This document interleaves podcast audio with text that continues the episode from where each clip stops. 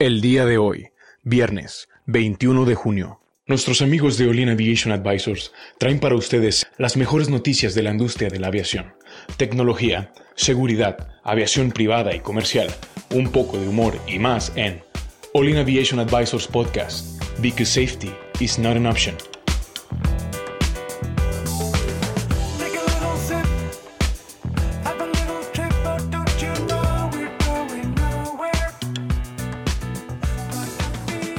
¿Qué tal amigos? Bienvenidos a una emisión más de All In Aviation Advisors.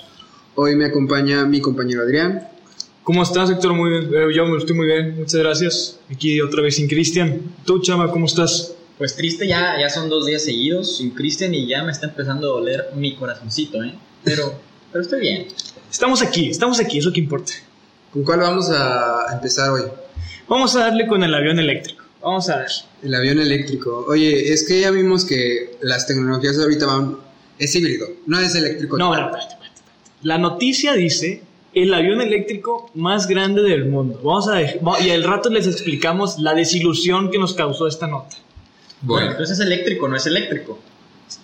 es que... Sí, es funciona eléctrico. con electricidad, pero no en su totalidad. Ahorita lo hablamos. Es que mira, ya vimos semanas pasadas que se están desarrollando tanto Rolls Royce, pues esta otra compañía eh, GE, están desarrollando ya... Safran y... Bueno, no sé si Safran, de hecho. y están desarrollando, bueno, tecnologías híbridas o tecnologías, eh, motores eh, que, que, que, vaya, ya utilizan energía eléctrica.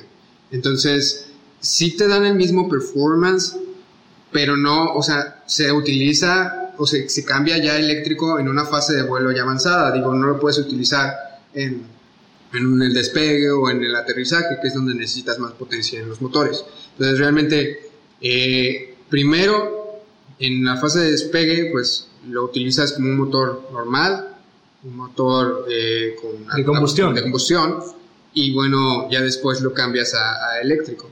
Entonces, eh, esto, pues básicamente ya se está empezando a implementar ya en aeronaves. Ya lo habíamos visto en aeronaves pequeñas, en drones, y ahorita, bueno, ya eh, la nota trata de, de este dron más grande de, No es un dron, es, es una... Es, ya es, un, Ya es una aeronave. Es un- la aeronave más grande, Más grande. del Mundo.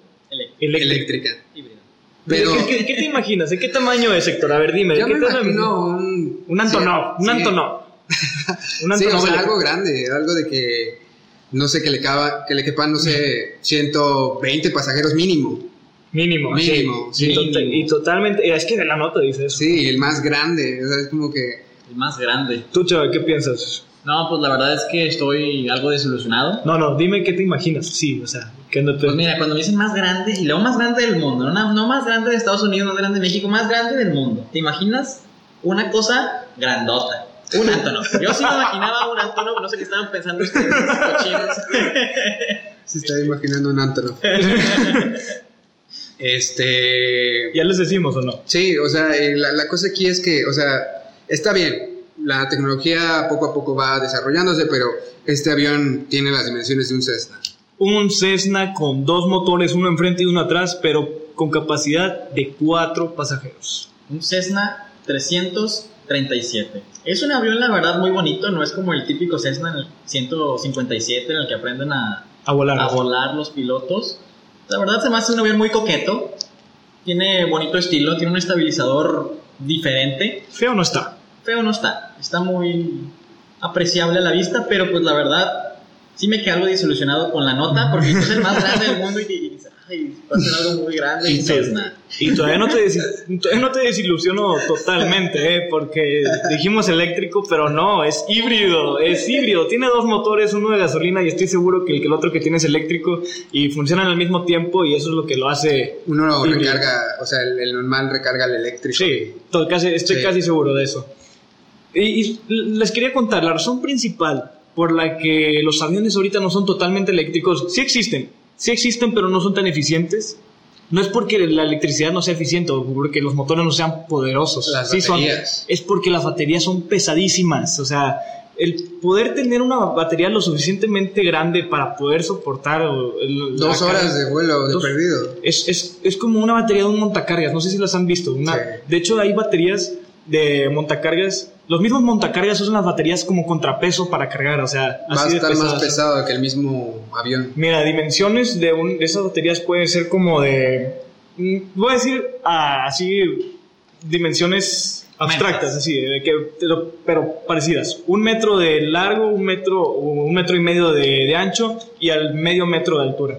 Pero de eso ya siendo una batería muy densa, o sea, muy pesada. Ya, es- Una batería de montacargas, eso. sí. Depende, y depende del tamaño del montacargas, eso ya es. Bueno, pero no estamos hablando de montacargas. No, es la razón. es, es- es la razón principal de la porque ahorita los aeronaves no, se- no usan energía pues, eléctrica. Tienen paneles solares, pero los paneles solares no cargan ¿Para lo qué? suficientemente rápido las baterías así chiquitas No, para esa es mantenerla en vuelo. además, ¿qué pasaría en unos aviones con, con paneles solares y se ve el sol? O se pone nublado.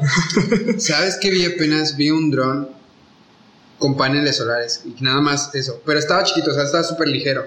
De que era, creo que con bolsas de plástico y tenía ahí un... O sea, está bien cool porque no utiliza más batería que la del sol. Eh, sí, de hecho creo que yo también lo ¿Sí vi. lo yo, yo sé, creo Está que yo sé cuál estás hablando. Pero esos, esas aeronaves, porque hay una aeronave que voló, creo que circunnavegó, creo que todo el mundo con pura energía eléctrica, pero esa aeronave estuvo diseñada para no cargar nada. O sea, nada más para que volara con los puros paneles solares y los motores que tenía. Moverse adelante para cambiar el, el tipo de aeronave de planeador, o, o sea, que volara con su propio peso a casi nada, o sea, digo, a que cargara algo, ya es un tema totalmente diferente. Por eso ahorita las, eh, las, ¿cómo se llama? Las tecnologías híbridas son más viables que las eléctricas totalmente. De hecho, hay un centro de investigación de la Universidad Autónoma de Nuevo León, creo que es el, el CIA, que está desarrollando algo muy parecido, ¿eh? Está ¿De desarrollando de, de- de paneles solares. Ah, un sí. dron con paneles solares. Por ahí lo vi publicado en uno, en uno creo que era un estudiante de, ¿De maestría? de maestría o doctorado. Ok.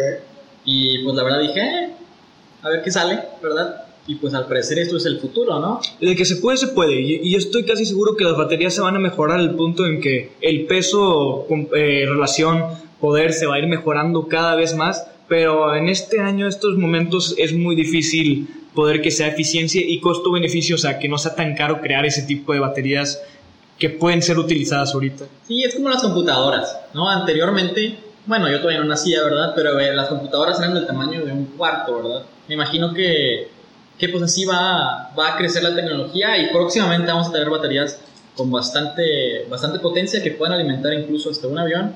Pues en el tamaño, ¿qué te gusta? ¿De una mesa? Un metro, algo pequeño, ¿verdad? Y no muy pesado.